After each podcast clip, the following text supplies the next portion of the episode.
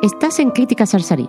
Luis López nos habla de El Blues de Bell Street, visionada en los cines Kinépolis de Alicante el lunes 28 de enero de 2019.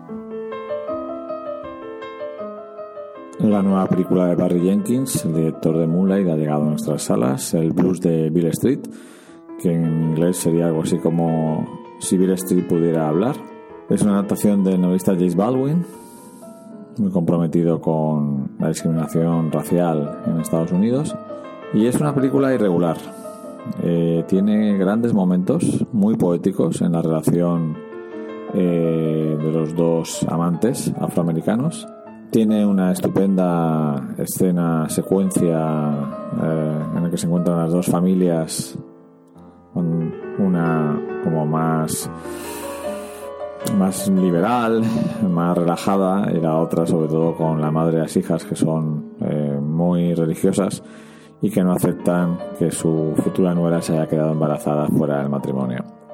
Mm, la película, más que centrarse en todo lo que hemos visto muchas veces de la injusticia de los procedimientos judiciales contra los afroamericanos y el racismo de los policías, que también está presente, pone más el foco en cómo afecta todo eso a las personas. En eso la película creo que acierta. Pero por otro lado, a veces es apagada, falta de ritmo, bastante meliflua, como también lo era Moonlight. Son películas muy dirigidas a la sensibilidad millennial.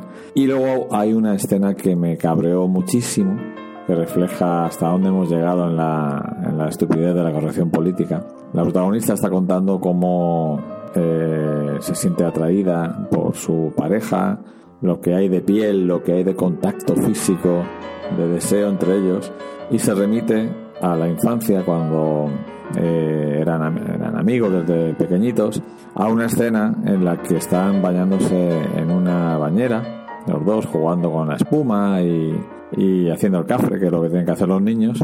Y entonces resulta que los dos niños están vestidos dentro de la bañera. Eh, para que en ningún momento se piense que nadie en la película tiene la más mínima intención de pedofilia, lo cual me parece absurdo porque dos niños que además está contando como algo muy bonito, como un amor que nace desde pequeños, pues se bañan desnudos en la, en, la bañera. No, es una guarrada bañarse con la ropa, además. Pero bueno, aparte de eso, una película interesante a la que le doy un 3.